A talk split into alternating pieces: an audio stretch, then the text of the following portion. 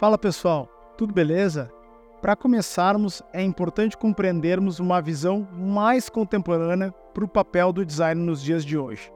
Muitos de nós, quando pensamos no design, normalmente acabamos conectando o design com práticas mais visuais, como por exemplo o design de produto, que pode ser a concepção, criação, desenvolvimento de uma cadeira, de um móvel, de um objeto. E também pensamos no design mais visual, que pode conceber uma logomarca, um anúncio, uma diagramação, ou até o web design, que pode estar mais presente no design de páginas na internet, redes sociais, softwares, entre outros. Nós, nessa disciplina, estamos falando sobre o design com um papel diferente, uma evolução do papel do design, do design de processos.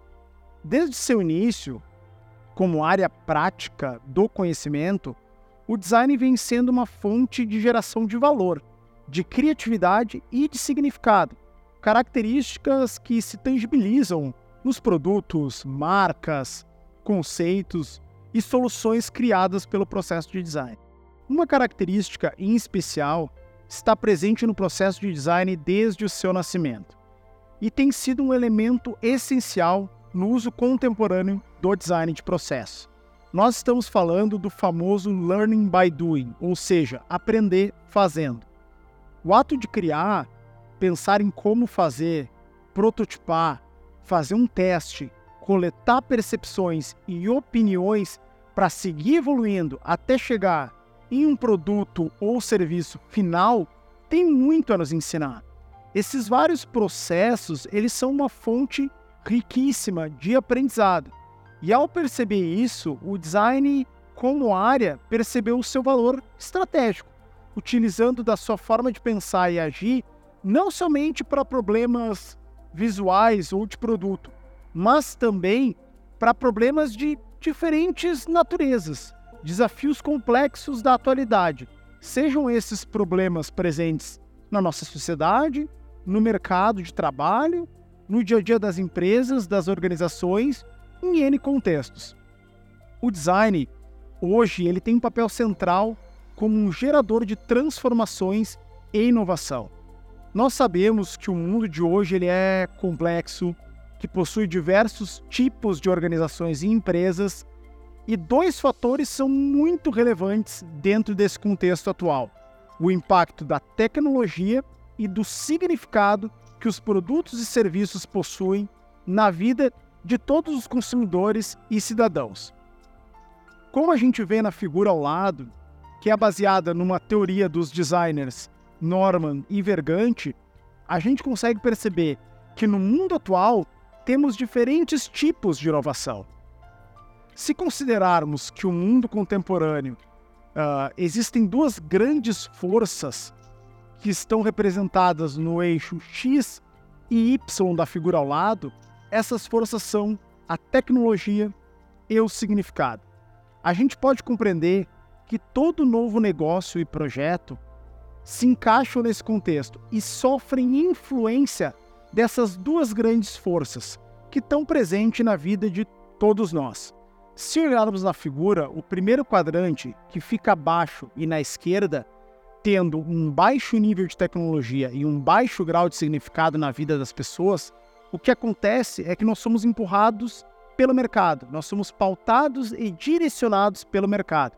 Ou seja, o que nos dita o que fazer é o mercado. De certo modo, a gente se torna um pouco refém do mercado.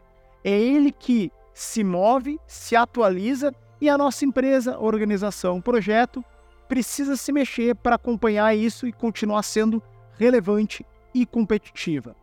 Não tem nada de errado em estar nesse quadrante. Somente é importante estar ciente dessa situação. Um exemplo que eu gosto muito de utilizar para embasar o que ocorre nesse quadrante é mencionar os acontecimentos recentes do mercado imobiliário. alguns anos atrás, nesse mercado surgiu um player que se tornou muito forte, chamado Quinto Andar. Esse player chacoalhou o segmento, pois colocou à disposição dos consumidores uma solução que digitalizou uma série de processos que antes eram super burocráticos uh, dentro desse processo de locação nas imobiliárias em geral e também ressignificou a relação entre o inquilino, o locador e o fiador. Ao fazer esse movimento, a Quinto Andar ressignificou o serviço de locação nesse mercado e, dessa forma, empurrou todos os outros players a fazerem o mesmo, para se manterem fortes, competitivos e relevantes perante o consumidor. Dessa forma, hoje, quase todas as imobiliárias se renovaram, gerando uma série de inovações também, né, e construíram soluções digitais, desburocratizaram seus processos, digitalizaram as relações de ponta a ponta, e esse movimento foi muito bom para o mercado como um todo. Mas precisamos reconhecer que o que empurrou essa transformação foi o próprio mercado. Ou seja, se não fosse um player fazer grandes transformações e ressignificar os serviços, talvez todo o restante né, não tivesse evoluído e se mexido. Ou seja, as inovações geradas foram empurradas pelo mercado.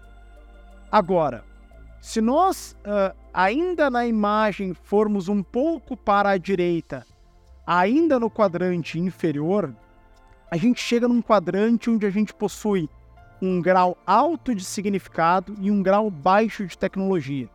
Chegamos nas inovações que são dirigidas e pautadas pelo significado, Muitos pensadores e autores do design contemporâneo reforçam que, talvez, o grande papel do design na atualidade seja gerar e criar significados. E junto da tecnologia, o significado que um produto e serviço possui na vida das pessoas é sem dúvida o mais importante fator na relação dos produtos e serviços junto aos consumidores. Todo investimento feito por um consumidor, seja ele financeiro ou do seu tempo, da sua dedicação, é para adquirir um significado, um valor, algo que para si é importante ou conveniente, uma necessidade ou um desejo. Portanto, muitos projetos inovadores contemporâneos podem até carecer de um alto grau de tecnologia, porém, por possuírem um altíssimo grau de significado perante a vida dos consumidores, que fazem parte desse público-alvo, né? Desse, esse produto ou serviço se torna vitorioso e competitivo, mesmo que ele deixe um pouco a desejar do ponto de vista tecnológico, ou que sua tecnologia ainda não esteja totalmente preparada e construída. Bons exemplos para esse quadrante são negócios como, por exemplo, as várias inovações concebidas em serviços de crowdfunding, como, por exemplo, o que acontece no Kickstarter ou no Catarse, para tangibilizar, eu vou utilizar um exemplo no qual eu mesmo estou envolvido, né, que é um projeto chamado Lelo. O Lelo é um projeto concebido pelo Bergamota Labs, laboratório de inovação da Grandene, do qual hoje faço parte, como um dos heads de inovação. No caso desse projeto, nós concebemos uma solução que consiste em uma coleira wearable, primeiramente para cachorros, que monitora dados de repouso, atividade, localização, entre outras atividades do pet, né? E a gente entrega isso para o tutor, para os pais de pets, através né, de, um, de um aplicativo que exibe essas informações coletadas para o tutor. Essa solução, ela ainda está super numa característica beta, ou seja, apesar de já existir, ela ainda está em aprimoramento, ainda está em construção e os consumidores sabem disso. Ao lado no vídeo você pode entender um pouquinho mais sobre o Lelo. Nesse projeto, nós fizemos as primeiras vendas do produto ainda sem sua tecnologia totalmente concebida e pronta, porém, o significado para os consumidores, para os tutores, para os pais de pets, era tão importante que esses consumidores compraram o produto mesmo estando cientes de que o produto serviço ainda estaria longe do seu melhor estado do ponto de vista tecnológico. Ou seja, nesse caso, o que pautou o ato da compra por parte do consumidor foi o significado da solução e não o grau tecnológico desse produto ou serviço.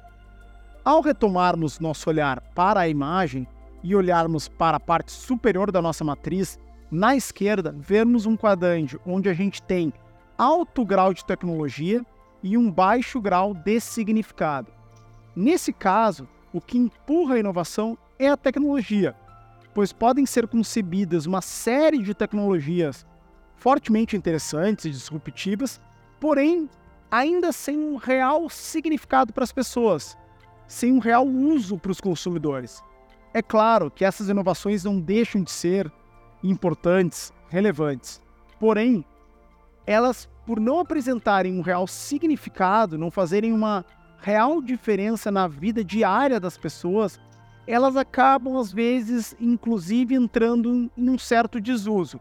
Um exemplo interessante para refletirmos aqui é o caso do próprio Google Glass e de várias outras iniciativas e projetos do Google que foram descontinuados por não encontrarem uma real e escalável utilidade na vida das pessoas.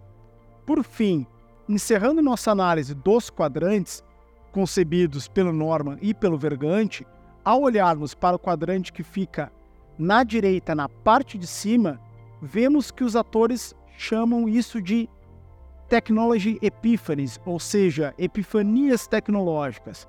É nesse quadrante que ocorre o grande encontro entre um alto grau de tecnologia e um alto grau de significado. E geralmente é nesse quadrante que surgem as soluções, produtos, serviços que transformam nossas vidas. Nesse quadrante, Uh, encontramos soluções que são extremamente relevantes para os consumidores e usuários, que são super bem resolvidas do ponto de vista tecnológico, entregando uma ótima experiência para o consumidor, para o usuário, né? E fortíssimas em significado. Exemplos de empresas contemporâneas que fazem parte desse quadrante são casos que nos últimos anos transformaram nossas vidas e nossa sociedade, como, por exemplo, o próprio Uber, Airbnb, serviços de streaming como Netflix. Se nós compreendermos o design como um agente poderoso na geração de significados, temos no design de processos uma série de conceitos e ferramentas poderosas que podem ajudar diversos negócios a serem mais relevantes para os seus consumidores e, consequentemente, mais competitivos no mercado. Agora que compreendemos o papel relevante do design, que ele possui um forte valor na geração de valor e de significado, a partir das próximas aulas, a gente vai começar a entender também como o design apresenta uma série de ferramentas e práticas que podem nos ajudar a organizar melhor nossos negócios e principalmente colocá-los na direção certa. Além da leitura do e-book que mergulha nas origens do design estratégico, convido vocês a escutarem dois podcasts que conectam muito com essa aula. O primeiro se chama Design Estratégico, Design Thinking e Design de Processos. Consiste em relatos de aplicações práticas do design, tanto do ponto de vista profissional e mercadológico, quanto do ponto de vista acadêmico. Já o segundo, Bate-Papo entre Arthur Garziera e Victoria Kern, traz a conversa super relevante com a colega design Victoria Kern, um bate-papo super descontraído que também aborda o design não somente como um gerador de valor e de resultados reais, mas também como um gerador de felicidade na vida das pessoas. Até a próxima aula, contem comigo e um grande abraço.